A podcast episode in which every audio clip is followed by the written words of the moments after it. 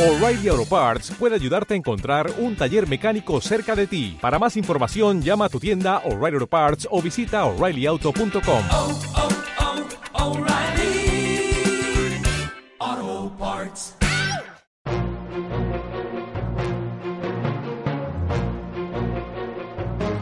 Bienvenidos al episodio decimosexto de la segunda temporada de Colorín Colorado Podcast. Soy David Ducles y a pesar de los esfuerzos de la entropía, aún sigo vivo. Esta semana os traigo un relato que juega con dos ideas.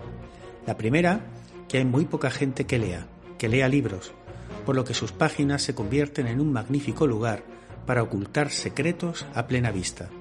Y la segunda, que hay seres que no tienen empatía ninguna y que pueden cometer los crímenes más abyectos sin que la culpa siquiera les roce. Hoy os contaré El mejor escondite es un libro. En un tiempo en el que nadie lee, el mejor escondite es un libro. Lo tuvo claro nada más entrar en la sala. El crimen perfecto es aquel en el que solo existen pruebas circunstanciales y nada puede relacionarte con la víctima. Había entrado en aquella casa como en tantas otras, ofreciendo una mirada desvalida y unas lágrimas de abandono por el videoportero. El hombre accedió. Siempre acceden ante la belleza frágil, da igual la causa. Ella dejó que él guiara la conversación y antes de que pudiera terminar de contarle una historia fascinante sobre sus libros, un abrecartas había buscado su yugular.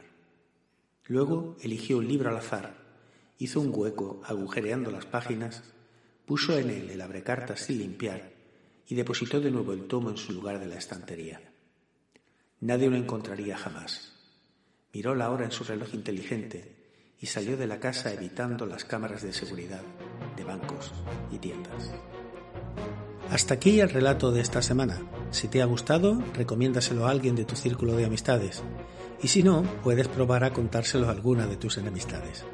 Pero en cualquier caso, colorín colorado, este podcast se ha acabado.